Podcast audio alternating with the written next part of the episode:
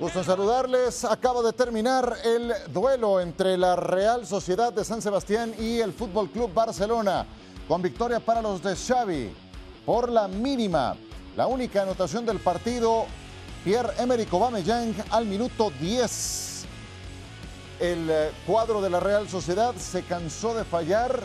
Marc-André Ter Stegen cumple con una destacada actuación, seguramente el mejor del Barcelona cuya defensa se vio seriamente amenazada por la cantidad de lesiones. Empezaron con Piqué y con Araujo, terminaron con Eric García, con Clemán Lenglet. Un gusto saludarles después de la transmisión que han llevado Fernando Palomo y Mario Alberto Kempes, Kempes en compañía de Paco Gabriel, Barack Feber, quien les saluda Ciro Procuna, aquí listos para platicar. ¿Cómo estás, Paco? Muy bien, muy bien, Ciro. Y te faltó decir también Dani Alves.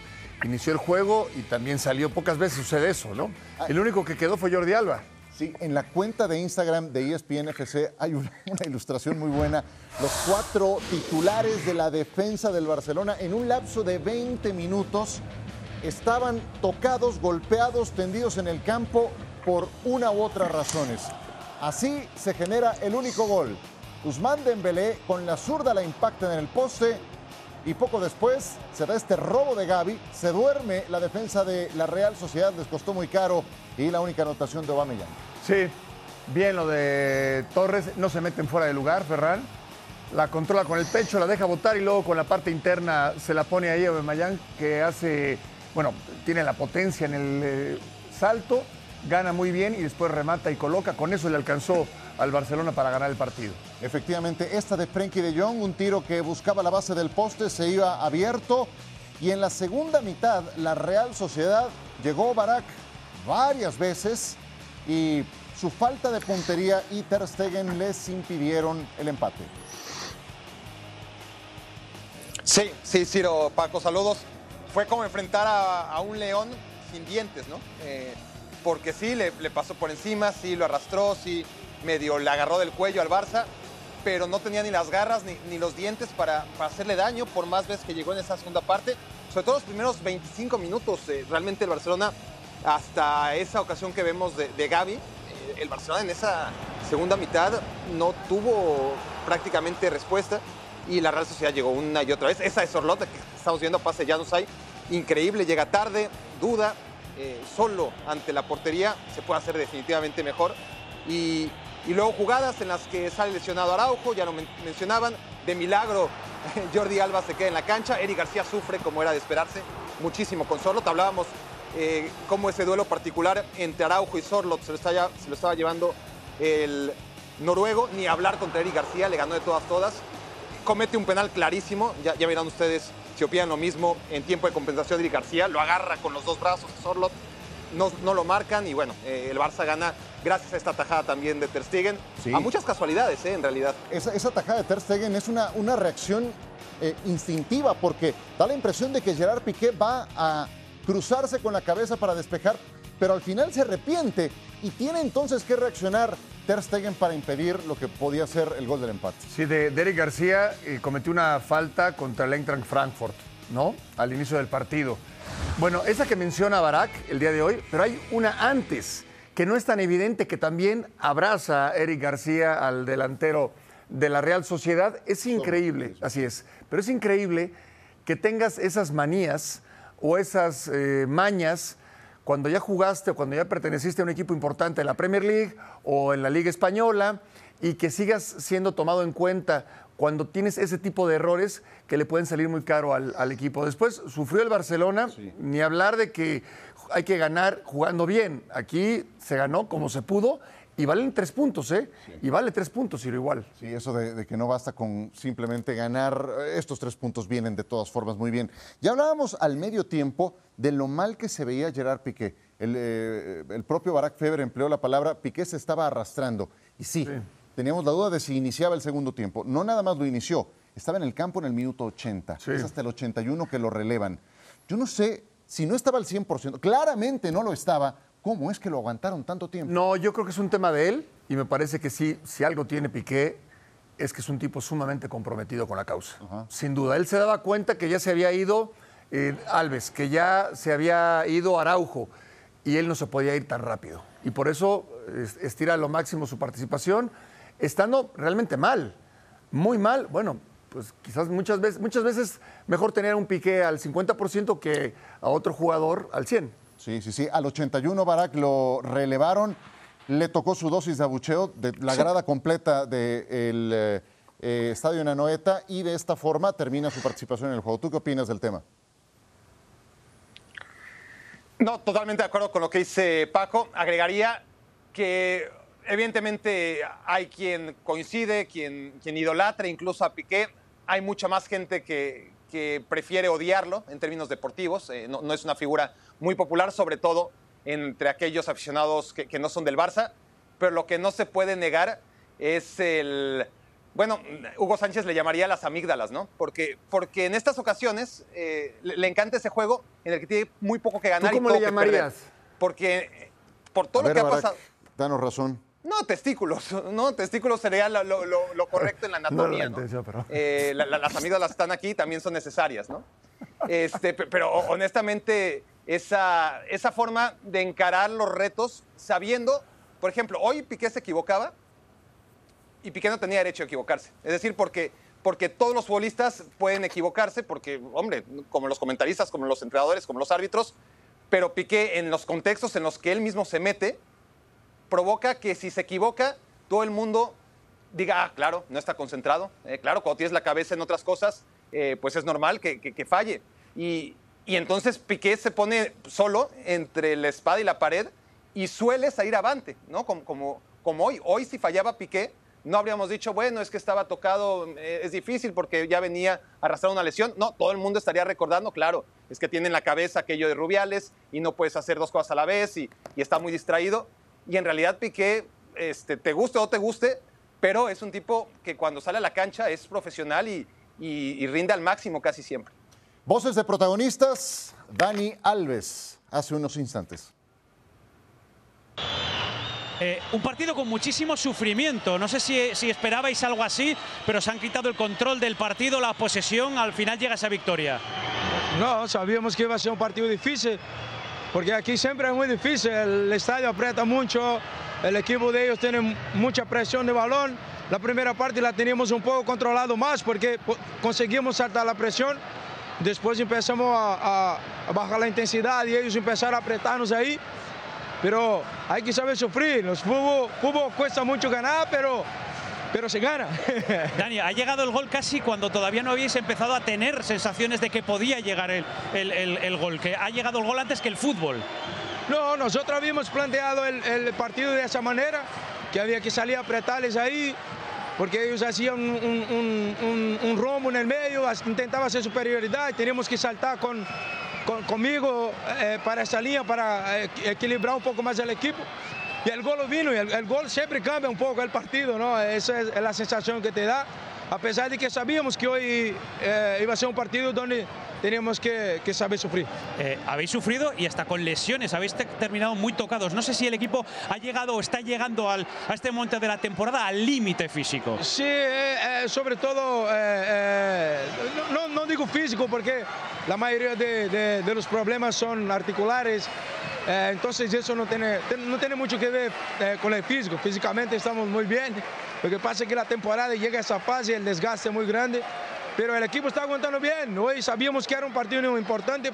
Eh, llevar los tres puntos de aquí nos posicionaba mejor en la, en la clasificación de cara con el, con el objetivo que nos queda. El cambio estaba previsto, pero como estás físicamente, ¿podías haber continuado? ahí, ahí, ahí, ahí, porque yo los últimos, los últimos días no he podido entrenar mm, todo todo lo que quisiera con el equipo. Tuve un, problema articular del otro partido contra el Levante, tuve que recuperar y al fin y al cabo pues es hora de, que hagamos el esfuerzo porque nos queda pues siete, seis, siete partidos donde hay que ponerle todo lo que tenemos para, para el objetivo. ¿Y mentalmente cómo está el equipo, Dani? Para un equipo como tú que tiene mentalidad campeona, pero que lo de la liga parece imposible, ¿cómo es asumir lo del segundo puesto o luchar por esa posición? No, la verdad es que eh, eh, suerte que no hemos llegado antes, ¿no? hemos tardado en llegar, suerte, suerte de ellos que no habíamos llegado antes y hasta nuestro que no habíamos llegado antes, ¿no?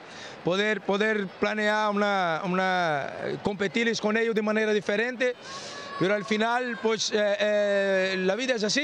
Llegamos tarde, tuvimos que hacer un esfuerzo bárbaro para intentar sacar la ventaja. Sabíamos que era, que era muy, muy, muy difícil por el, por, por el estado del rival también. Pero es, es, lo que toca. Nosotros tenemos que ir por el siguiente objetivo. No pudo ser, pero vuelvo a insistir. Suerte de ellos que no, que no hemos llegado antes. Gracias, Dani. Gracias Enhorabuena. La... Sale tan caro en la actualidad el minuto de declaración de un eh, jugador de la trascendencia de Dani Alves, de un equipo como el Barcelona, que se agradece que tenga tantas ganas de expresarse, ¿no? Yo me podría quedar escuchando sí. el resto del día, sí, sin ningún sí, problema, Ciro, la verdad. Muy, muy, elocuente, muy claro, muy conciso. No, dijo varias cosas. Eh, a ver, ya, de, no, ¿tú con cuál te quedas, Barak? No, a ver, me quedo con, con, su optimismo, ¿no? Eh, o con su poca capacidad matemática, porque al Real Madrid le quedarán 6, 7 partidos, al Barcelona no, al menos de que esté contando los que va a jugar en Australia, ¿no? Después este, de, de post-temporada. Este, no, pero, pero, es un tipo siempre muy elo elocuente, que a veces a lo largo de su trayectoria se ha hecho el tonto, pero, pero es muy, muy inteligente. Y, y lo notas, ¿no? Eh, con esa capacidad de, de hablar y además genuino cuando quiere. Y, y, yo no sé si quiere dedicarse a la dirección técnica, podría ser buen director técnico. Lo que no tengo duda es que si quiere ser comentarista, hombre, va a ser el mejor de todos. Yo quisiera que me dirigiera eh, Dani Alves. Sí. La verdad, creo que me la pasaría bastante bien. Yo también. Me la pasaría Yo también, muy bien. por supuesto, por supuesto. Nada más que no te pida que hagas lo que él hacía. No, eso está Porque difícil. es difícil de No superar. diga ¿Cómo? Y a lo mejor eh, Sí, sí. aprendo algunas cositas, De ¿no? acuerdo. Oye, dijo varias cosas buenas. Eh, saber sufrir. Y me puedo imaginar que el cuerpo médico del Barcelona va a tener que trabajar horas extras entre hoy y mañana, después de la cantidad de jugadores que salieron lesionados, tocados o que le estaban pasando mal durante el partido. Cuesta mucho ganar, dijo. Totalmente de acuerdo. De repente, para pensar en florituras, hoy tienes tres puntos, hoy respiras, hoy eh, pasas este siguiente, al siguiente obstáculo. Y otra más, que es la primera respuesta que le da eh, en la entrevista a nuestro colega. Les quitaron el control del partido en el segundo tiempo. Tanto es así que el Barcelona termina apenas con el 44% de tiempo de posesión. Contradicen muchas cosas a Xavi, ¿no? Pues sí. Pero todos están felices con los tres puntos. No, claro, y yo estoy más de acuerdo con lo que dice, con lo que dice Dani Alves. Eh, hay que saber sufrir en lo físico y en lo futbolístico. Cuesta mucho ganar, es cierto, cuesta mucho ganar. En el fútbol mundial cuesta mucho ganar. Ningún equipo te regala, eh, o no es tan fácil ganar como en otras ocasiones donde habían ma- marcadas diferencias entre algunos equipos. Aquí no. Y sufrieron, ¿eh? Sufrieron más de la cuenta, pero se llevan tres puntos, que es oro molido. Oro molido para ellos. O cuando tenías a Messi, que te ponía 25, 30, 35 Claro. goles por temporada. Y, y esos goles, cuando se te revelaba un rival, como hoy, por ejemplo, la Real Sociedad, la tomaba el genio ¡pac! y te definía el partido, todos tranquilos, tres puntos a casa.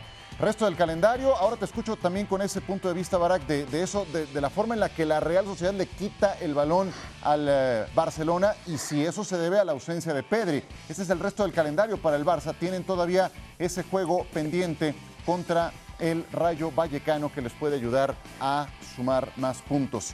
Barak, 44% nada más de posesión para el Barça. Un Barça que sin Pedri, en los 12 partidos que ha estado ausente, apenas ha ganado el 41% de esos encuentros. Sí, eh, no está bien depender de, un chico que está empezando, ¿no? Eh, Qué bueno tener a Pedri, mejor que no tenerlo, sobre todo eh, es más fácil esta etapa post-Messi cuando hay un jugador como Pedri para, obviamente, no emular a Messi ni, ni mucho menos, pero para poder hacer algunas de las cosas que podía hacer Messi para mantener sobre todo en competencia al Barcelona cuando Pedri está al 100 dentro de obviamente las limitaciones que tiene y que seguirá teniendo si, si lo queremos comparar con, con Lionel Messi, que, que era una máquina de ganar puntos inmerecidos, ¿no? El Barça cuántas veces no nos dejaba la sensación, no debió ganar, pero ganaba, ¿no? Eh, sobre todo en la última etapa. Obviamente hubo otra etapa en la que Messi, eh, lejos de ser lo único rescatable del Barça, era la cereza del pastel. Y en esa etapa el Barça ganó la posesión de los partidos año tras año, partido tras partido, tanto que en un encuentro fue hasta noticia, ¿no? El, el Barcelona había perdido la posesión en un encuentro eh, X que, que acabó ganando eh, en el marcador, pero fue la noticia que, que había perdido eh, la, posesión hace unos 4 o 5 años por primera vez en quién sabe cuántas temporadas. Ahora esto de perder la posesión es algo cada vez más habitual, ya no es algo que, el Barcelona le dé tanta importancia porque saben que ya tampoco tienen el colectivo que, que llegaron a tener y que hay rivales como la Real Sociedad que no tendrán pegada, porque claramente le, falta, sobre todo cuando no está Oyarzábal, pero que tienen esos mecanismos desde hace mucho tiempo que si le quiere quitar la pelota al Barcelona, se la quita y, no es primera vez. Em, el Barcelona siempre es más fuerte con la pelota porque, porque se defiende muy mal sin ella. Eh, entonces, hasta como mecanismo de defensa, el Barça siempre históricamente va a estar mejor con pelota, pero si logra ganar en el marcador, aún perdiendo en la posesión, eh, sobre todo cuando le ganas a un equipo que no perdía hace rato, como la Real Sociedad, y cuando te estás jugando tu puesto en la Champions la próxima temporada, pues sí, eh, el estilo pues ya se revisará muy pronto. Es mejor jugar con la pelota si eres el Barcelona, pero es mejor aún ganar los tres puntos cuando perderlos ahora significaría estar en la cuerda floja y, quizás no ir a la Champions que bien. Sí, y para ese fin eh, establecíamos al principio, ok, no tienes a Pedri, pero tienes a Frenkie, tienes a Gaby, tienes a Busquets, ese mediocampo no bastaría para mover los hilos, pues ya vimos que no. En el segundo tiempo le costó mucho trabajo al Barcelona. Otro detalle, Paco, gol número 16 de cabeza que anota el Barcelona, es el mejor no nada más de España, es también el mejor de todos los equipos de las principales ligas europeas. Y Aubameyang es el autor de ese gol, otro que sigue anotando goles y le sigue entregando soluciones al Barça. Inimaginable, ¿no? En la época de Guardiola, por ejemplo, que su equipo concluyera las jugadas con remates de cabeza. O sea, 16 goles en la época de Guardiola. Yo no sé si en toda su gestión llegaron a hacer 16 goles. Eh, tampoco con Luis Enrique, cuando jugaban Messi, eh, Neymar y, Luis eh, Suárez. Bueno, es la realidad del Barcelona. Hoy tienes a Luke de Jong, hoy tienes a, a hoy tienes a jugadores de otras características y tienes que jugar a eso. Lo mismo, mientras termine en gol y mientras te dé puntos y te reditúe, que sigan cayendo goles así. ¿Terminará en segundo lugar el Barcelona? Sí. Sí. Sí, sí, sí. Yo, yo pensaba en el Atlético, pero yo, yo me voy a quedar con el Barcelona. Sí, ahora es, nuestro siguiente tema, cómo se pueden acomodar esos puestos europeos, pero bueno, para ese fin, el, terminar en segundo, bueno, y también para otros fines, como la Supercopa, por ejemplo, que trae por ahí alguna cláusula que salió a la luz en estos días, en caso de que no fueran Real Madrid y Barcelona, pues parece que sí van a quedar uno y dos en la clasificación, siendo el Real Madrid un, eh, eh, un equipo que está muy próximo a matemáticamente amarrar ese primer sitio.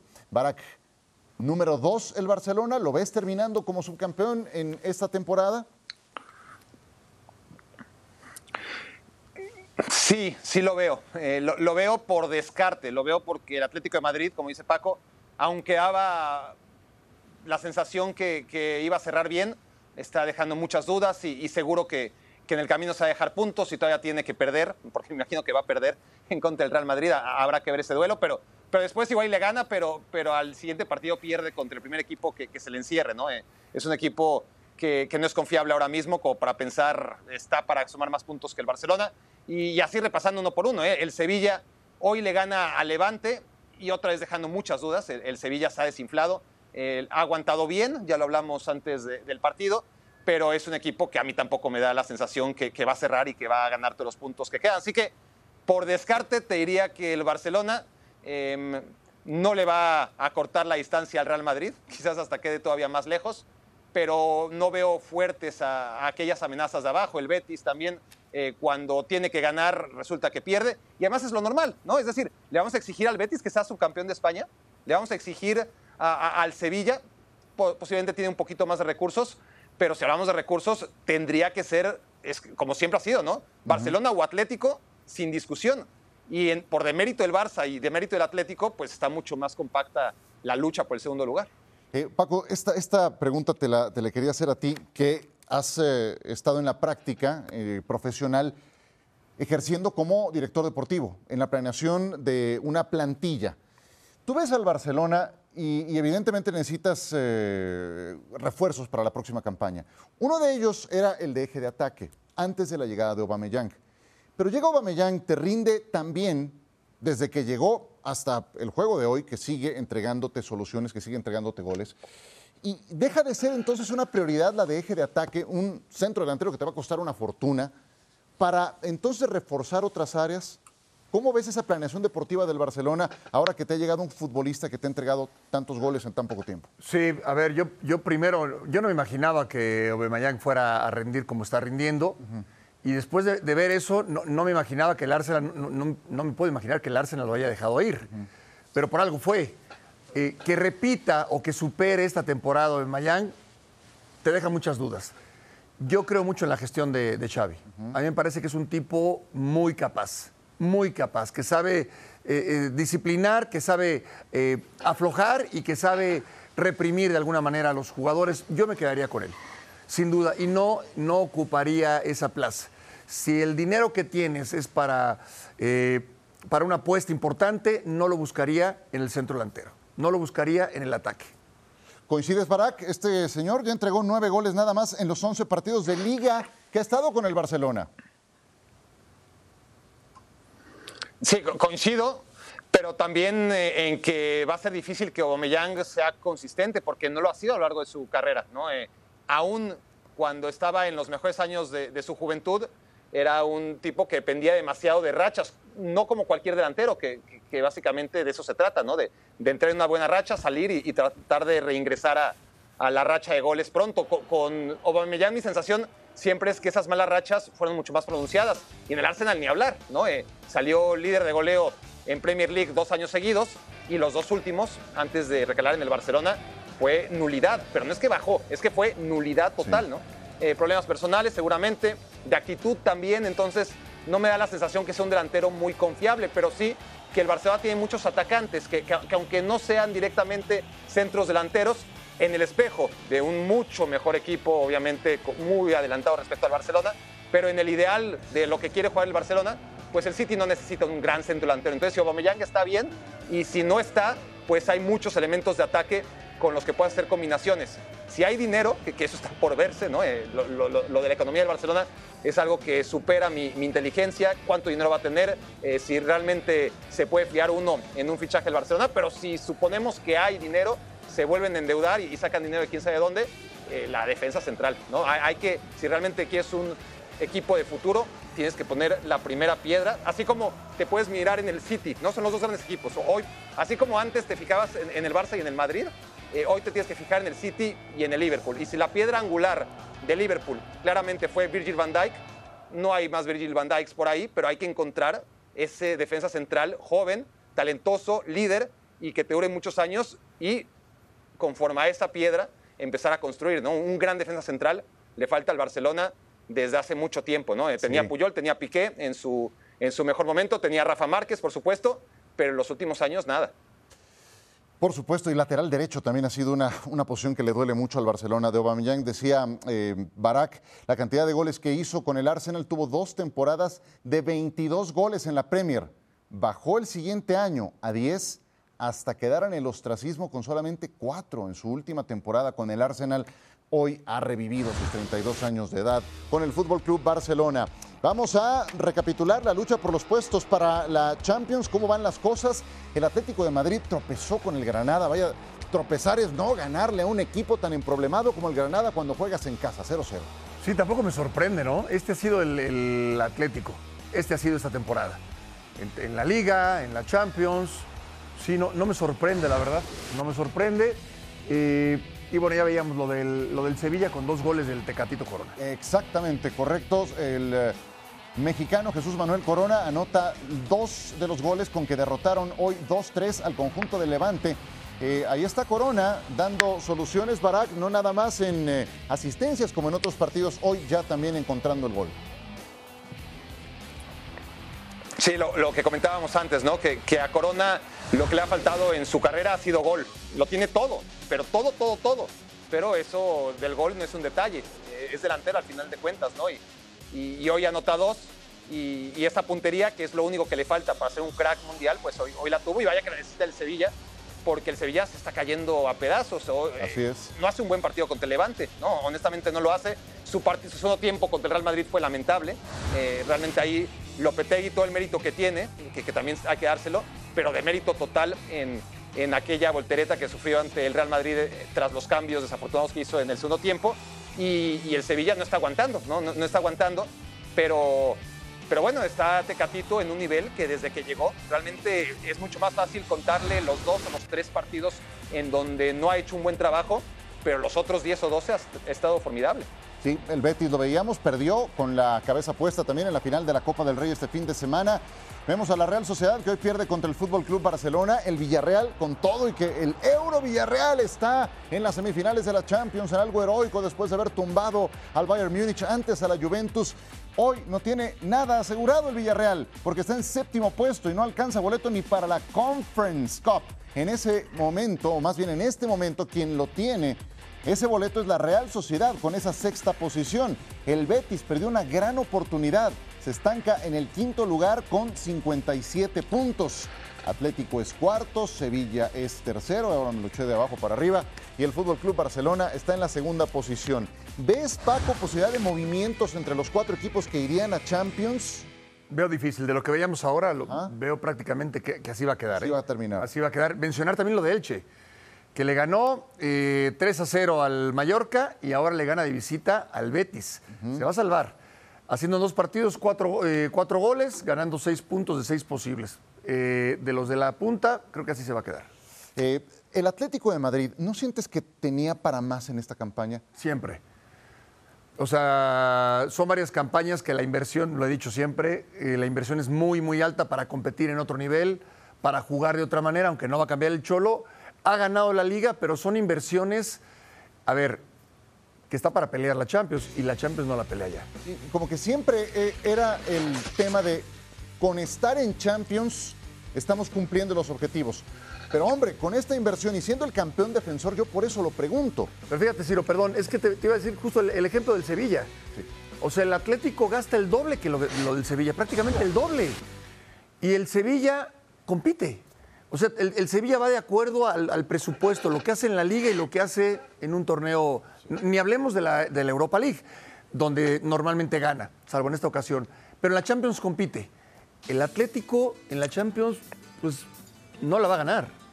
No la va a ganar. Y es una inversión para, para ganarla. Claro, porque es el tercer presupuesto más alto de España, Barak y sí, todavía por debajo del Barcelona y del Real Madrid. Sí. Pero la última vez que chequé a nivel europeo, era la plantilla 11, 12, 13, o sea, tampoco tan rezagados. Yo sé que siempre a la saga del Madrid y del Barcelona, pero a nivel europeo también ocupando un buen lugar. ¿Con qué sensación te quedas hasta ahora del equipo del Cholo? Que mientras menos tiene, eh, o por lo menos cuando tiene jugadores frescos, nuevos, eh, el Cholo puede más o menos irlos moldeando al segundo año y metiéndose en su cabeza, pero pero que necesita regenerarse mucho y, más de lo que se ha regenerado este Atlético, porque, porque antes tenía la coartada de, ok, este sí es un equipo que ya está empezando a gastar lo que no gastaba antes, pero mira, eh, perdió a Thomas Party, ¿no? Eh, y la temporada anterior perdió a Rodri, y la anterior a Griezmann, y, eran fichajes multimillonarios, ¿eh? es decir, lo que pagó el Arsenal por Party, lo que pagó el City por Rodri, lo que pagó el Barcelona por Griezmann, y si nos vamos más atrás del tiempo, lo de Courtois, Felipe Luis, eh, Diego Costa, etcétera, ¿no? Entonces, el Atlético de Madrid y Simeone tenían la coartada, la excusa de decir, bueno, nos estamos reconstruyendo, reconstruyendo, perdimos jugadores valiosos. Esta temporada no solamente no pierde a nadie, deja ir a Saúl, que ya no era importante en el equipo, eh, y, adquiere a Rodrigo de Paul, y adquiere a futbolistas importantes como Mateus Cuña, etcétera. Y, resulta que, que este Atlético de Madrid es mucho peor que el del año pasado, sin perder a nadie, y trayendo a, muy buenos futbolistas en todas las líneas. Sí, da un paso adelante Joao Félix en su rendimiento. Lástima que Héctor Herrera no ha podido seguir jugando últimamente, está, ha estado lesionado y que se va a ir a la MLS. Creo que estaba en su punto para seguir sumando con el Atlético de Madrid, pero bueno, decisiones personales a fin de cuentas. Pues eh, estuvo buena la jornada, ¿no? Sí, muy interesante. El Barcelona, eh, el tema de la posesión, la Real Sociedad lo desbarató. Es decir, jugó mejor que el Barcelona, tuvo más tiempo la pelota en su poder y terminó perdiendo. Cosas del fútbol. Barack Feber, Paco Gabriel, un gusto como siempre. Gracias por acompañarnos en Fuera de Juego. Hasta mañana.